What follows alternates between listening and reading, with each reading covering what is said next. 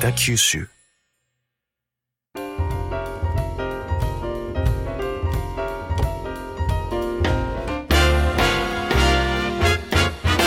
おはようございます。西日本新聞社が素敵なゲストと一緒に北九州の歩き方をお話しする番組ファンファン北九州。ナビゲーターの勝木雅子です。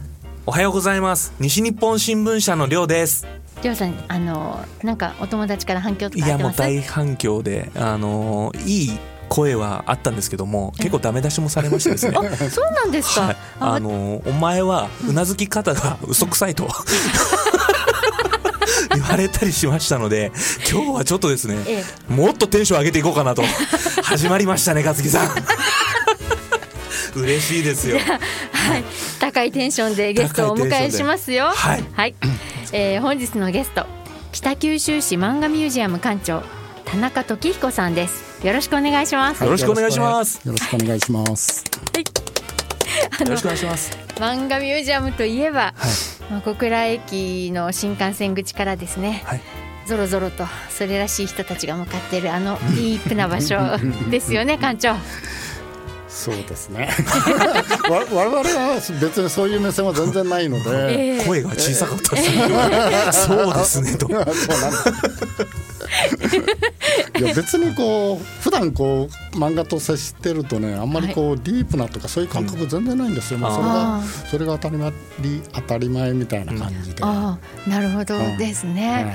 はい、まずはちょっとどういう施設なのかあご紹介いただきましょう。えーとですね、北九州市漫画ミュージアムはですね、にはい。えー2012年はい。に、えーオープンした施設です。はい。であの公立の漫画ミュージアムなんですけれども、はい。全国にあの公立なその漫画施設はあるんですけれども、はい。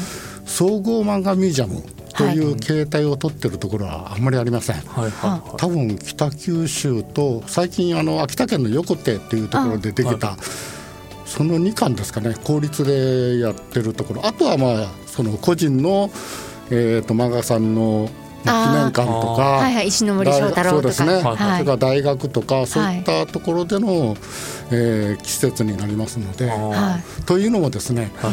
あの北九州市実はあのゆかり漫画家さんがすっごくいるんですよ。そうですね。あええ100人以上いるので、メーテルそうそう。で当初はね やっぱ松本零士先生の記念館にしたかったんですけれども先生がですねはい。もうそんなにたくさんいるその地域でのええ。個人の記念館っていうのはあんまり良くないとはあ。いうことで、まあ、あの総合漫画ミュージアムという形態を取りました。あー。でもそれが結果的には良くてですね、はい。いろんな作家さんを紹介できるんですよね。ええええええ。そうすると、まあ、その時その時でいろんなお客さんが来たりとかですね、はい。その市民の方もいろんなそのこういう人がや北九州にいたのかっていうことを再認識してもらえる機会になりますね。なるほど。あー松本先生すごいですね。そうですねもう、うん。でもみんなのことを考えてそうみんるんですね。そうです。先生すごいんですよ。本当に。なるほど一日中入れますよね。そうです。あそこにもう、はい。まあ、あの最初チケット買っていただければもう何回出ても、はい。あの再入場できますので、はい。はい。しかも低料金だったですよね。めっちゃ安いですよ。めっちゃ安いですよね、はびっくりしたんですよ前行って、その中中まで入ってないんですけど、ええまだあの。入ってください。入ってください。そこ大事やろ。めっちゃ安いなと思って。だいたい400この前ちょっと上がって420円になったんですけれども、はいはいあの年間パスポートというのを買えばですね、はいえー当時2000円だったんですけどまたちょっと上がって2400円になってるんですけど、はい1年間2400円で、えーもう見放題なんですよ。そうですねはい、こんな施設多分ないです。そうですねいやないでしょうねないです。もう他の年パスって1万円ぐらいなんですよ。どこも。はいさすが北九州でいやす。すごいですよね。そうですね、いやそしてあの、ね、もちろんその閲覧だけじゃなくて特別展、はい。ね、展覧会もずっとあのやってらっしゃるやってますね。ですよね。年間4回から5回比較的やってます。で実はこれだけやってるところもそんなにないんですよね。あそうなんですか、はそれは学芸員さんの学芸員力がはい、それとあと大きな展覧会は4回から5回ですけれども、はい。うちは小さな展示コーナーもあって、はい。それを入れるとやっぱ20回ぐらいとか実はやってるんですよね。へそれとそのまあ特別展以外にもですねあの国際漫画祭とか、はい。そういうこうイベントあ特に国際的なイベントをよくやってらっしゃるようにそうなんですよね。あのもともとですね、あのはい。2012年にあのここのこ漫画ミュージアムができてからですね、はいすぐプサン韓国のプサンから、はいプサンの漫画家さんがすぐ来たんですよ。はいで十何人来られて、はいで交流してください交流してくださいってもう一生懸命手挙げるんですよ熱いね。なもう熱いんですよ。はいで我々はさすがにねあの、はいそこまでこうなんかこうあのまだ熱くないんですよ。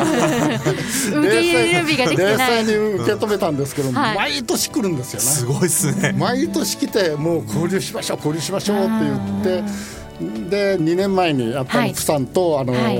MOE を結んで漫画で、まあ、文化交流をするようになったんですけれども、はい。それまでの熱量がすごくあってであのー一番最初にやっぱりプサンの漫画家さんの作品展をやった時に、はい。はいあのーえ海外の漫画って面白いねっていうことになって、はい。はい。でそれから、まあ、有名なフランスとか、はい。それからアジア圏の漫画とか、で今年はカナダの漫画とかするんですけれども、はい。そういったことを、まあ、ちょっといろんな人にやっぱりこういう効率な施設だからこそですね、ええええ見てもらうのもいいんじゃないかなっていうことで。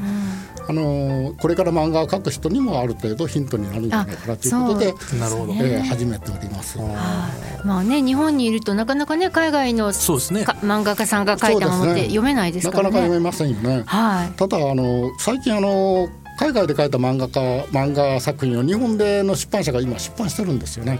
でその紹介も兼ねてええ。外漫という切り口であのはい。紹介してますけど、はいあはい。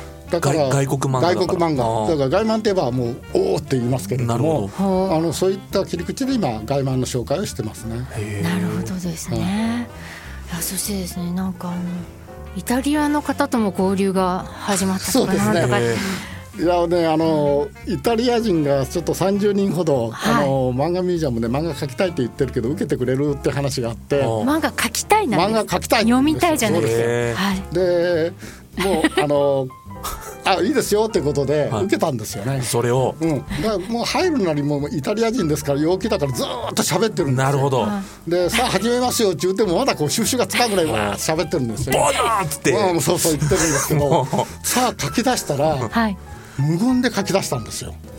それを見たあの関係者とか通訳の人がええ。びっくりしててええ。え私こんなの今までずっと付き合ってるけど、1時間無言で漫画を描いてる姿なんか初めて見たって言うんですよね。へへえ。ーで若い子たち。いやそこはね年齢も幅広かったんですけれども、はい。やっぱり日本に来て日本の漫画家のの指導で漫画を描きたいって思いがずっと強かったみたいですね。で、えー、と指導僕がやったんですけれどもはいでそれもなんか驚いてるみたいで、はい普通館長といえばはい。部屋の隅で。机にドンと座っている人が第一線に出てきてその漫画を指導してること自体がええもう驚きすごいということで。はい。なるほどうんですね。まあでもやっぱり漫画のつ漫画というものでつながってることを感じるとですねとはいても嬉しかったですね。あーなるほど言葉を超えて文化を超えそうですね。うんなるほど。いやであのさっきちらっとね館長が指導したっておっしゃったでしょ？はいイタリアの漫画家を指導した。はい。いやいろんな疑問がありましたけど 黙ってましたけどね。そうなんですよ。そうなんです。ちょっとみんな流したけど、はい。そうすごい大事なポイントなんで、はい。そのお話はあの来週来週。ね来週お聞かせいただこうと思います。もう終わりっすか？今日えそうなんですよ。もう残念ながらもう10分経っちゃいました。早すぎてもう。びっくりっすよもう。はい、でちょっとはい。その指導の秘密は来週お伺いするということで、ははい。い、来週もよろしくお願いいたします。よろしくお。願いいたします。お願いします。はい、楽しみにております本日は、えー北九州市漫画ミュージアムの田中時彦館長をお招きしました。